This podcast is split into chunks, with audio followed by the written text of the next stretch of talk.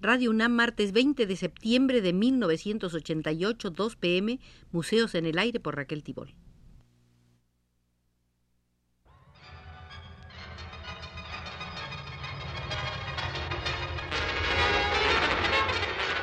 Radio UNAM presenta Museos en el Aire. Un programa a cargo de Raquel Tibol, quien queda con ustedes.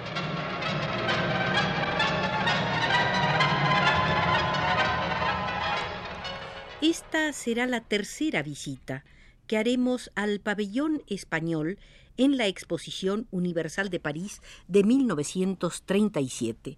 Debemos agradecer muy cálidamente a la investigadora española Josefina Lixtrueva la cantidad de datos preciosos que ha aportado en su investigación histórica y en la aclaración de múltiples detalles poco conocidos en México.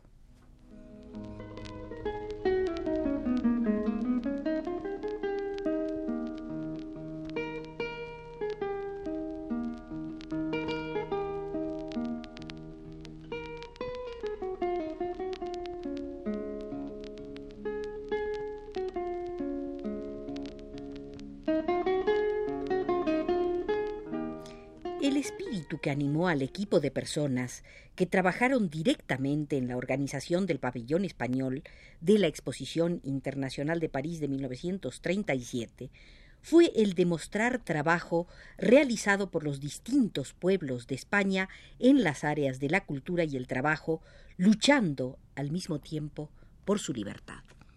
Este equipo, dirigido certeramente por José Gaos, consiguió lo que parecía imposible en aquellos momentos construir uno de los pabellones más interesantes de todo el conjunto de la exposición parisina, una edificación pequeña, con grandes dificultades materiales y con escasez de espacio disponible, pero una joya de la arquitectura racionalista, un contenido en materia de artes plásticas verdaderamente excepcional, contando con la participación de los más importantes artistas de la vanguardia mundial en aquellos años.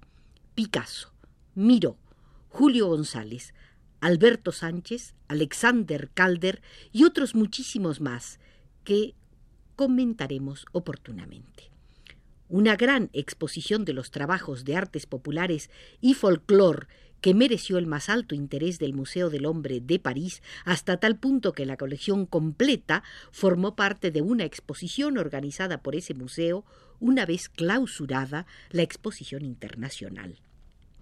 Por último, una interesante información socioeconómica y cultural a base de carteles y fotomontajes que mostraban al público todos los logros alcanzados por el gobierno de la República en los cortos años que habían durado su existencia.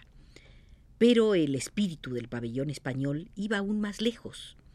No se trataba tan solo de una exposición más o menos completa o más o menos bien diseñada. Se trataba de dar un aldabonazo al mundo.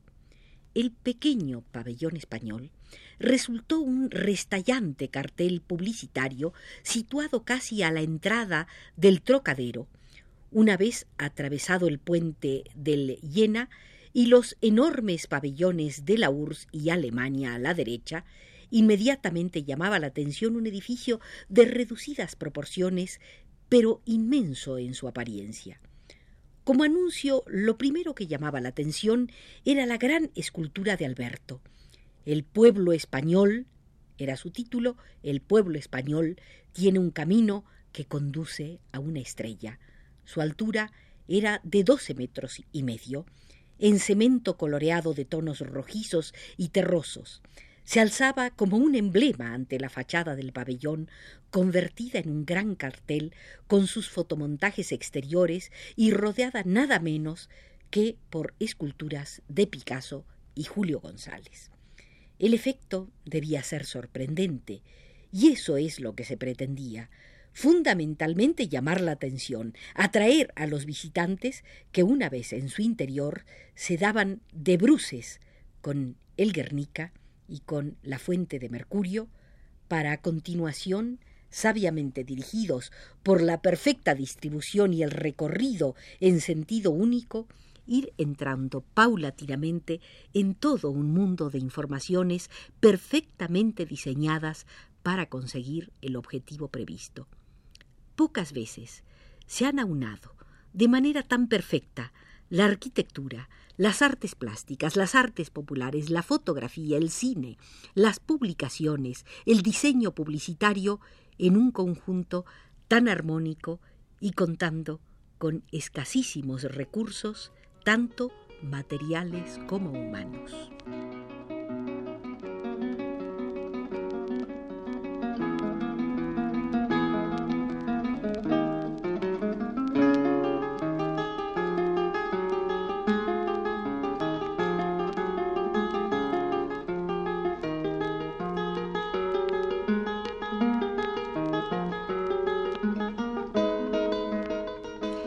Pese a la complejidad de personas y organismos que intervinieron en esta empresa, hemos de resaltar la excepcional importancia que tuvieron unos pocos hombres, los que estuvieron en París permanentemente a pie de obra y a pie de oficina.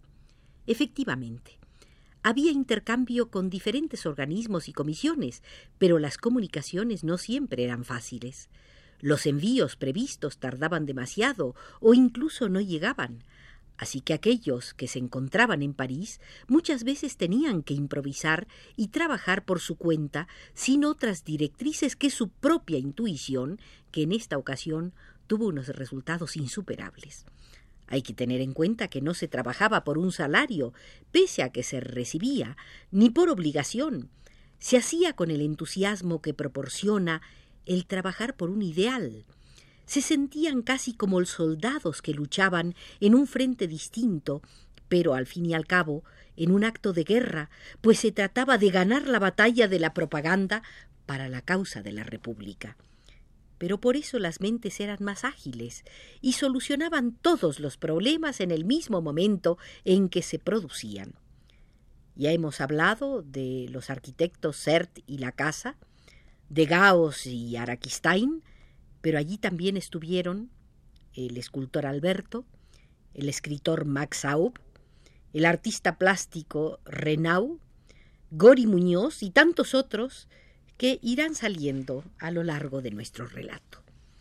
Es muy extensa y resultaría imposible reseñar la nómina completa de personas que contribuyeron a lograr la participación española en París. No obstante, es obligada la mención a aquellos que tuvieron una actividad más señalada, y ello nos ayudará también a comprender la enorme complejidad que tuvo el conseguir que la representación española fuera lo más digna y señalada posible en una época tan caótica. Tengamos en cuenta que participó en la exposición el gobierno de la República con varios organismos diferentes y que a su vez durante el tiempo que duró la organización y la puesta en marcha del pabellón y otras exposiciones paralelas, el gobierno pasó de Madrid a Valencia y posteriormente a Barcelona.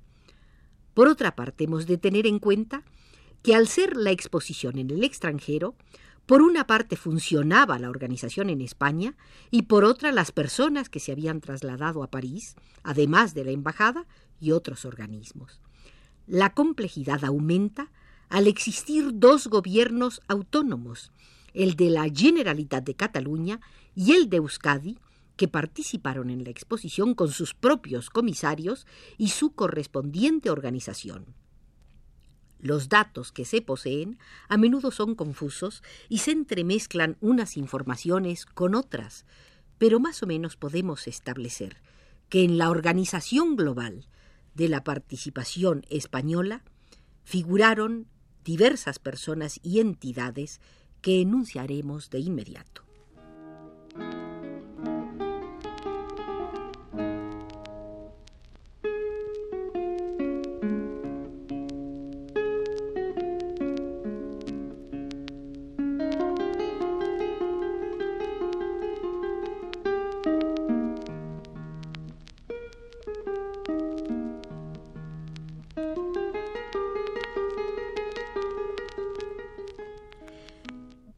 En última instancia, todas las actividades eran supervisadas por presidencia del gobierno. El comité interministerial creado para esta ocasión estaba presidido por el subsecretario de la presidencia del Consejo. Durante la época del gobierno de Negrín incluso hay correspondencia directa entre Gaos y el presidente del gobierno, y se sabe también que es constante el interés de Negrín por todo lo referente al pabellón. Es abundante también la correspondencia y los documentos que se refieren a la intervención muy directa de José Prat durante su época de subsecretario del Consejo con el gobierno de Negrín, formado el 17 de mayo de 1937. Después de la presidencia de gobierno también intervino el Ministerio de Hacienda. Lógicamente jugó un papel fundamental en todo el proceso al aportar los fondos necesarios para los gastos ocasionados en la construcción del pabellón, pagos a los artistas y todo género de costos habidos durante el periodo de la exposición. Aquí tenemos que contar una vez más con la presencia de Juan Negrín, ya que antes de acceder a la presidencia del gobierno había sido ministro de Hacienda, habilitando los fondos de la caja de reparaciones del cuerpo de carabineros, en la que formalmente había dinero líquido y en divisas para agilizar los pagos. Otra instancia fue el Comité Interministerial creado a instancias de la presidencia del Consejo, siendo presidente Largo Caballero. En Valencia, el día primero de marzo de 1937, Rodolfo Llopis, subsecretario, convocó la primera reunión para tratar de la formación del comité, acordándose utilizar la exposición discretamente para la propaganda de nuestra lucha, se decía. Estaban invitados los ministros de Estado, Propaganda, Instrucción Pública y sendos representantes de los gobiernos de Euskadi y de la Generalitat de Cataluña. Finalmente quedó nombrada la comisión formada por el ministro de Propaganda, el señor Esplá, el subsecretario de Instrucción Pública, Wenceslao Roses, y el subsecretario de Presidencia, Llopis, quienes se encargarían de proponer a todos los delegados que habrían de constituir el Pleno. Los gobiernos de Euskadi y de la Generalitat plantearon figurar independientemente dentro del pabellón español, lo cual quedó desechado por ocasionar múltiples dificultades dadas las reducidas dimensiones del mismo y la escasez de medios.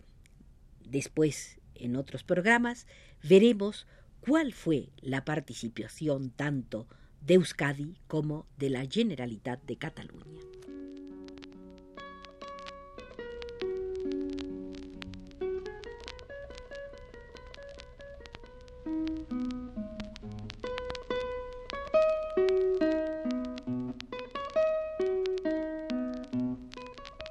La Comisión Interministerial, que como vemos se crea en fecha muy tardía, cuando las directrices generales del pabellón estaban ya planteadas y colocada la primera piedra, habría de reunirse en varias ocasiones para discutir múltiples problemas que fueron surgiendo a lo largo de los preparativos, problemas económicos, de transportes, de materiales y otros más.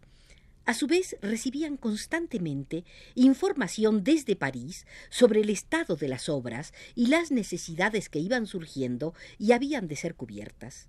Sin embargo, el trabajo real, tanto en España como en París, el trabajo de recogida de obra, de realización de fotomontajes, de paneles, de ediciones de grabados, de folletos, etc., fue realizado fundamentalmente a instancias de otro organismo que tendría importancia primordial.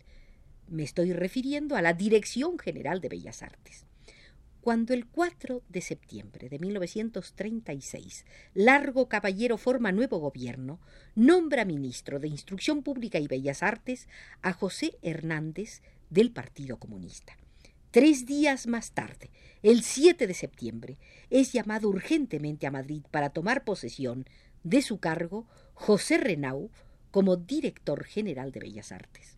Renau, conocido ya entonces como uno de los más importantes cartelistas y creador de fotomontajes, había formado parte de los núcleos más avanzados del arte revolucionario en Valencia ya desde el advenimiento de la República.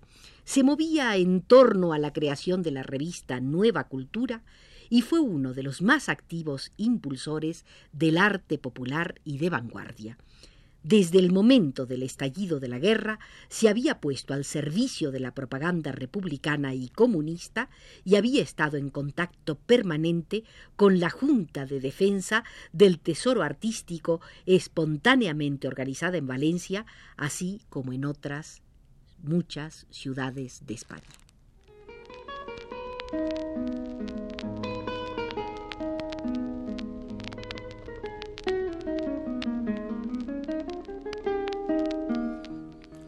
Asesorados por eh, Josefina Alix Trueba y guiados desde los controles por Arturo Garro, hemos hecho la tercera visita al pabellón español en la Exposición Internacional de París de 1937.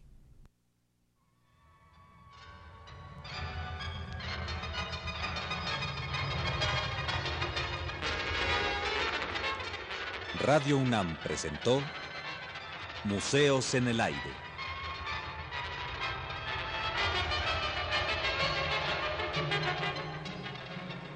Un programa de Raquel Tibol.